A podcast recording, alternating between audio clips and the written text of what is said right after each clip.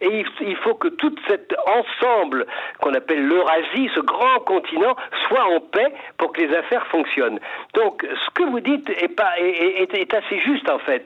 Le fait que la Chine soit présente au Moyen-Orient, qu'elle ait besoin d'avoir des bonnes relations avec tout le monde, avec Israël avec ses ennemis, avec ses amis, fait que la Chine va être un facteur de pacification et d'apaisement. Et au fond, euh, pas besoin pour Israël de demander quoi que ce soit à la Chine vis-à-vis de l'Iran. L'Iran, euh, euh, la Chine sait très bien comment gérer l'Iran.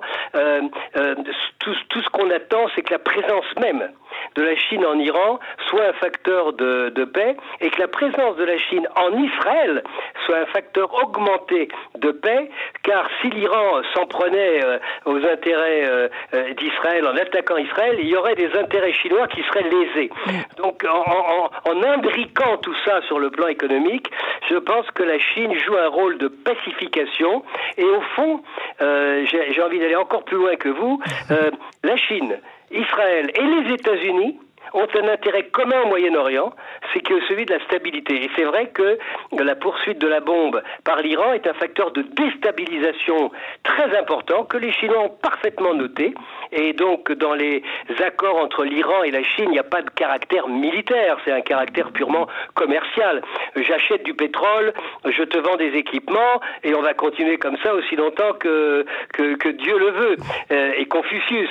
Mais euh, il n'y a pas de caractère agressif vis-à-vis de personne, et je crois que, je crois que c'est vrai, vous avez raison de souligner, la Chine peut être un facteur d'apaisement, et peut-être aussi un, lieu où Américains et, Chinois qui ont montré par leur longue conversation de lundi à mardi euh, combien ils avaient envie que toute la, confrontation ne déporte pas, ne déborde pas, n'aille pas trop loin.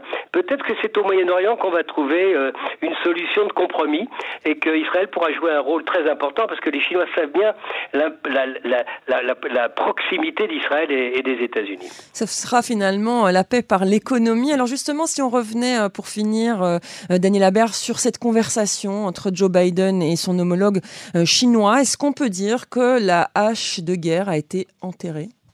Non, non, non, parce que d'abord, elle n'avait jamais été déterrée. Euh, la confrontation euh, n'a jamais, on n'a jamais prononcé par exemple le mot d'ennemi. On a dit que la Chine était un rival stratégique, systémique. Biden, quand arrivé, il a trouvé une autre formule qui est très américaine. C'est concurrence violente, concurrence euh, euh, il disait fierce. Fierce, ça veut dire, oui, une, hein, je ne sais pas comment vous traduiriez fierce, mais bon, très, très forte, euh, mais, mais, jamais en termes d'ennemis. Mais ce qu'on sait aussi, c'est que, bon, les confrontations, on sait quand elles commencent, on ne sait pas comment elles finissent. Il y a des dérapages possibles. Et donc, ce qu'ils ont voulu faire, c'est mettre des filets de protection dans leur confrontation en disant, écoutez, on va se, on va se confronter dans plein de domaines, économiques surtout, mais aussi dans le domaine des valeurs, euh, au nom des droits de l'homme, de la démocratie. Bon, tout ça, il y a beaucoup d'hypocrisie dans tout ça, mais bon, les Chinois, ils, savent tout ça et, ils en font leur affaire. Mais c'était surtout pour éviter les débordements. Donc, ce qu'on a, ce qu'on a surtout mis, c'est des petits filets de protection au bord du précipice. Ne vous penchez pas trop, c'est pas la peine. On n'est pas là pour faire une guerre chaude et on n'est même pas là, et ça c'est très important, et les Chinois l'ont dit, on veut pas de guerre froide comme on vous l'avait mené, vous les Américains, avec euh, l'Union soviétique pendant 40 ans. On n'a pas les moyens aujourd'hui, économiquement. Euh, c'est pour ça que euh, je, suis un géopolitique, politologue venu de l'économie, parce que l'économie aujourd'hui, elle dicte sa loi.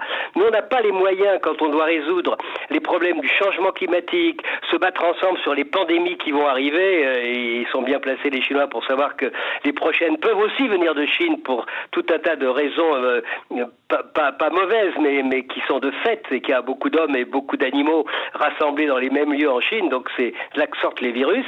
Il, faut qu'on mêle nos efforts et qu'on ait assez de ressources pour faire le changement climatique et se, battre contre les pandémies. Ne nous, ne, nous, ne, nous ne nous laissons pas aller à dépenser de l'argent dans des armements inutiles. Bon, évidemment, la Chine, pendant ce temps-là, continue à s'armer, mais elle a beaucoup de retard par rapport à la Chine, par rapport aux États-Unis. Donc c'était plutôt, euh, on, met, on met des frontières à notre compétition, on va la mener très fort, donc euh, on va continuer à vous faire une, une guerre commerciale, une guerre technologique, une guerre des valeurs peut-être même une sorte de, de, choc de civilisation, parce que c'est deux civilisations face à face. Je pense que ça, ça va continuer euh, assez longtemps, euh, parce que les deux pays sont vraiment sur des planètes euh, de, de, conception assez différentes. Faut, faut, prendre le temps pour qu'ils se comprennent mutuellement. Mais on, on, on a mis au moins, d'abord, on s'est parlé longtemps, euh, ils se sont interpellés, ils se sont interrompus.